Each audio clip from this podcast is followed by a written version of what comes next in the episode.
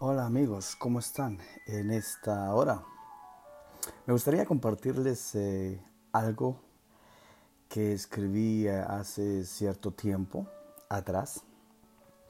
Es algo bastante íntimo, me gustaría compartirles a ustedes amigos. Es una carta que le escribí a mi hermano y se la envié literalmente como en el antiguo tiempo, si se podría decir así ahora eh, en la era de la tecnología, e internet y las redes sociales, pues es eh, bastante, bastante fácil el comunicarse con la gente, con nuestros parientes lejanos y cercanos también. Pero en esa oportunidad tuve el sentir de hacerle una carta a mi hermano y se la envié literalmente como antes, eh, por correo. Si no me equivoco, también la escribí a mano. Eh, busqué la dirección de la casa donde él vivía en aquel entonces y con todo y su código postal. Y pues quise hacerle un gesto original, si se podría llamar así. Ah, le llegó a los dos, tres días, como normalmente el tiempo que tarda a llegar una carta. Así que eh, platicando con él después de haberla llegado, pues se sorprendió. Si no me equivoco, si no mal tengo recuerdos, se sorprendió y pues eh, le gustó. Espero que también a ustedes les guste.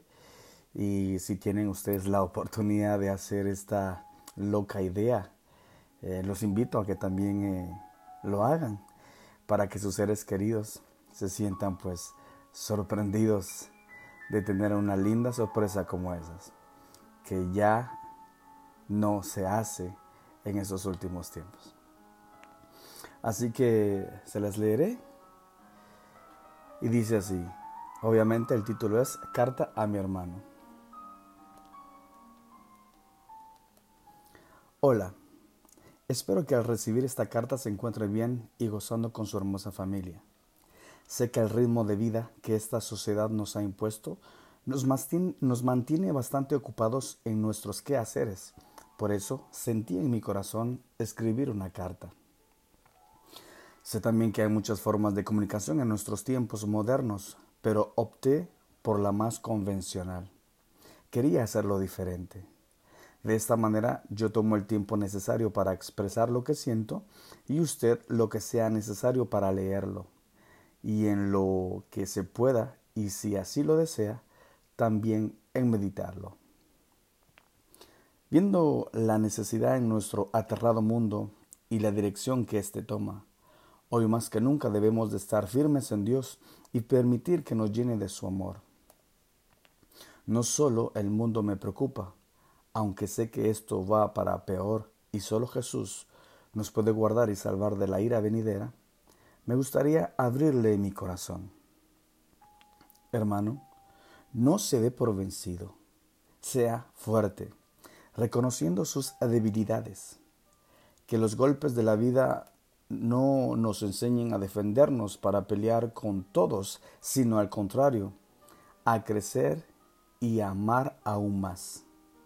Alguien dijo que la única lección que tenemos que aprender en este mundo es cómo amar mejor. El hombre no es un animal que pelea para saber quién es el más fuerte, sino que para ser grande tiene que servir. Lección de Jesús. Nosotros como hijos de Dios no tenemos excusa. El cobarde se excusa, el humilde reconoce y pide perdón. Usted es y será lo que decide siempre.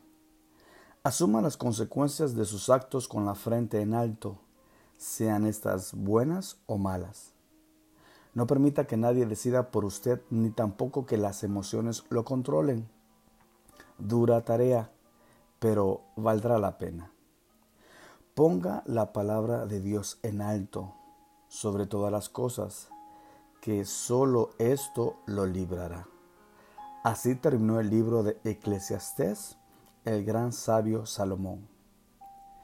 Este mundo necesita hombres, hombres comprometidos Hombres al frente, hombres de cabecera, hombres conscientes, que no sigan a las masas, hombres que antes de hablar aprendan a oír, hombres que no cambien con el tiempo, sino que se mejoren con los años, años que no pasen en vano porque los viven despiertos, hombres amantes de sus esposas y que corrijan con amor a sus hijos.